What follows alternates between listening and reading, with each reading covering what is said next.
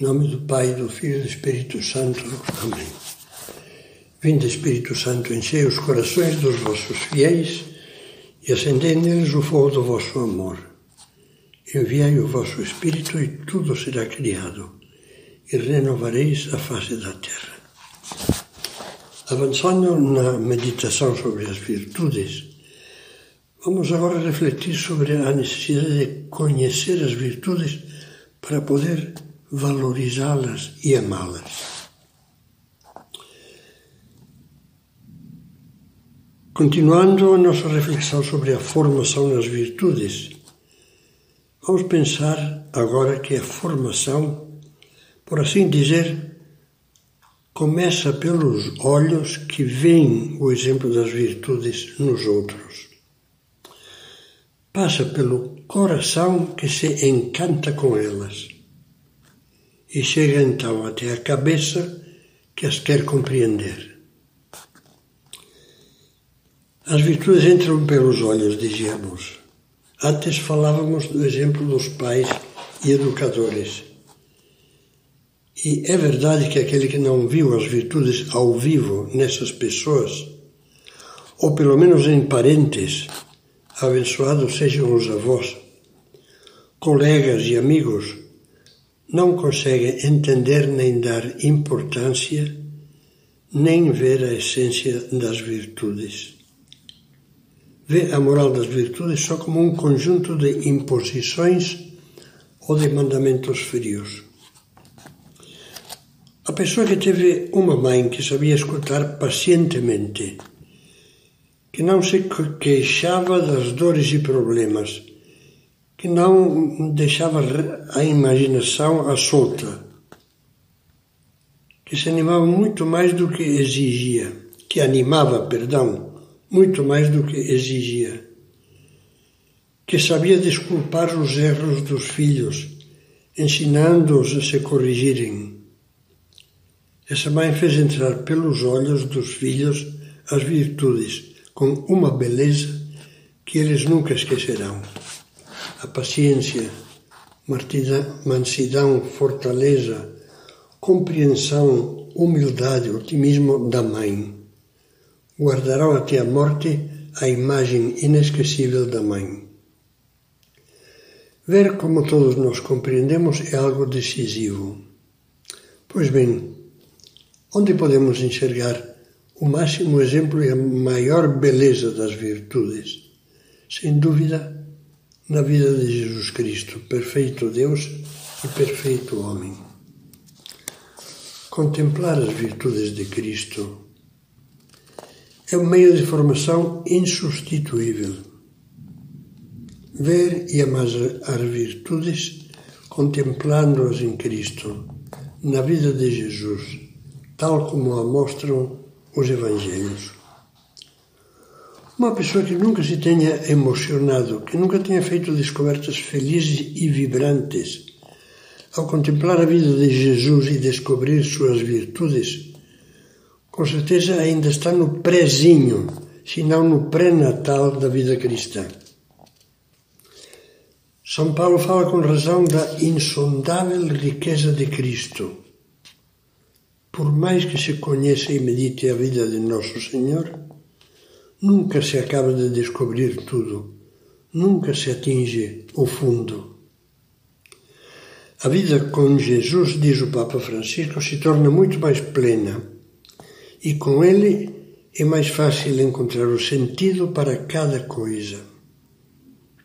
É por aí que deve começar a formação nas virtudes, descobrindo-as em Cristo, meditando-as na sua vida, deixando que seu exemplo mexa com as fibras mais íntimas da alma e mova a vontade a agir. Já refletiu, por exemplo, em frases do Evangelho como essas? Aprendei de mim que sou manso e humilde de coração. Não viu a humildade de Jesus na sua vida de trabalho no lar de Nazaré? E a sua paciência humilde e carinhosa com os pecadores, até mesmo com os que o crucificaram? E a humilhação da paixão? aceita para a nossa salvação. Outra frase de Jesus: Amai-vos uns aos outros como eu vos amei. E como é que nos amou Jesus? Nunca, verá, nunca o verá pensando em si mesmo, só dando-se. Nunca se poupou. Deu até a última gota do sangue pelo nosso bem. Realizou o que ele ensinou. Ninguém tem maior amor que o que dá a vida por seus amigos. Outra frase. Dei-vos o exemplo para que, como eu vos fiz, assim façais também vós. Palavras que Jesus disse após lavar os pés dos apóstolos, ato que simboliza uma atitude constante de sua vida, o espírito de serviço. Lembra-se de como ele falava disso? Todo aquele que quiser tornar-se grande entre vós, dizia, faça-se vosso servidor. Assim como o Filho do Homem, ou seja, Cristo, veio não para ser servido, mas para servir e dar a vida para a redenção de muitos. Tudo isso são apenas algumas amostras. A riqueza do Evangelho inesgotável e inexplorada está à espera da sua leitura e meditação diária. Depois, conhecer as vidas dos santos. Falamos de Cristo, e devemos convir em que nenhum cristão pode refletir plenamente todas as virtudes dele. Mas os santos têm uma particularidade.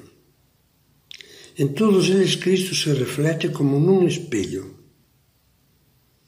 Um descrente, após visitar São João Maria Vianney, o santo curador, dizia: Eu vi Deus num homem. Mas será que Cristo se reflete inteiro em cada santo? Não. Todos nós também, os santos, somos limitados e cheios de falhas.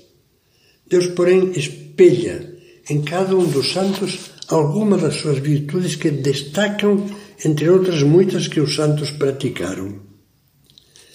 Tais virtudes concretas, por um lado, são a carteira de identidade de cada santo o traço marcante da sua personalidade cristã.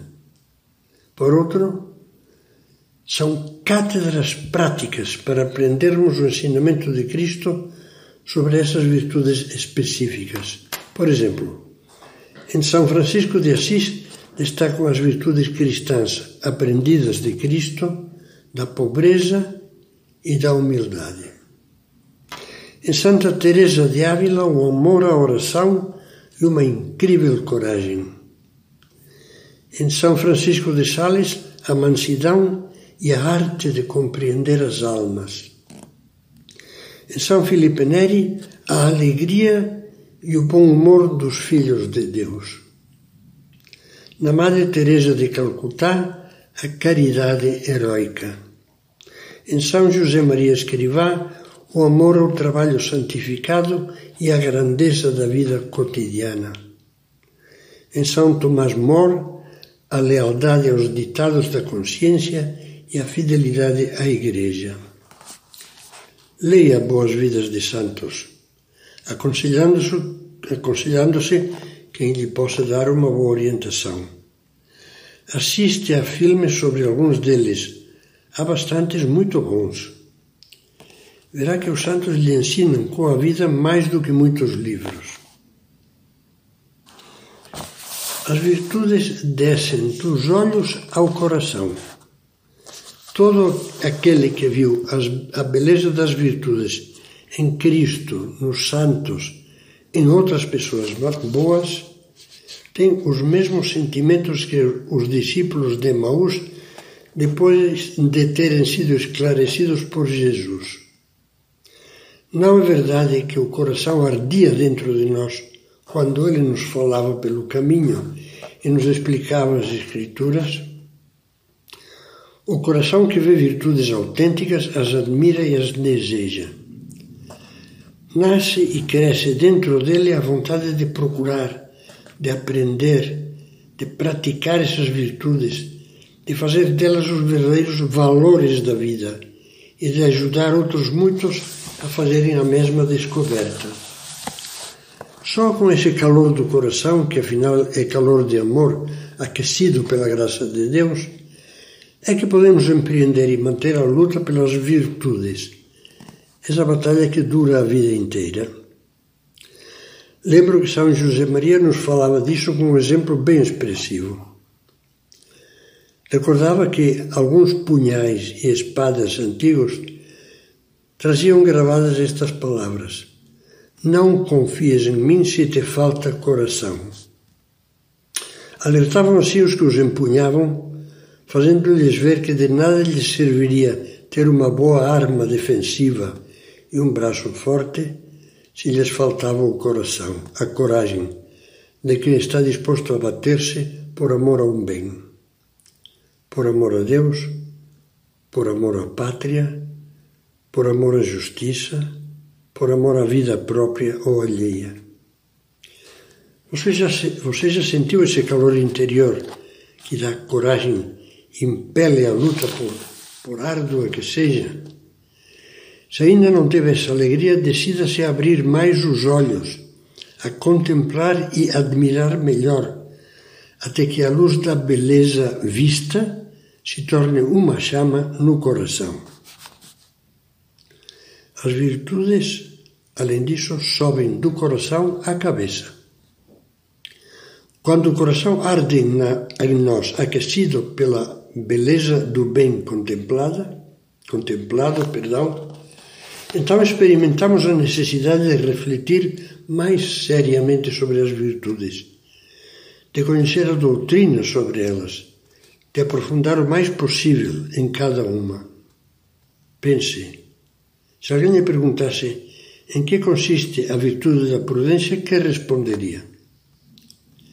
Se insistisse indagando qual a diferença, diferença entre prudência, cautela e astúcia, você engasgaria. E se lhe pedisse que explicasse as diversas classes de justiça, ou quais são os campos da vida em que se deve exercitar a temperança, será que não gaguejaria? É melhor reconhecer não conheço quase nada. Não me ensinaram quase nada. Infelizmente, na maior parte dos casos, dos casos esta é a verdade. Sou, sou mais uma vítima da pedagogia do ensaio permanente e do algodão doce. Porque a pedagogia praticada em muitíssimos lugares. Ensaios permanentes, psicologia e pedagogia moderna, último, último grito, a última moda e depois uma coisa adocicada. Bom, mas então mais mãos à obra. A cabeça precisa de estudo, com um plano progressivo que vá do mais simples ao excelente. Você conhece o catecismo? Não me diga já não sou criança, porque responderei que a ignorância não é privilégio de nenhuma idade. Muitos, depois dos 70 anos, precisam aprender ainda o ABC da fé e da moral. Sem esforço, nada se aprende. Vou sugerir-lhe três esforços que estão ao alcance de qualquer um. Primeiro, leia e medite a parte específica breve dedicada às virtudes no Catecismo da Igreja Católica. São os números 1803 até 1829. E no Compêndio do Catecismo da Igreja Católica, números 378 a 388.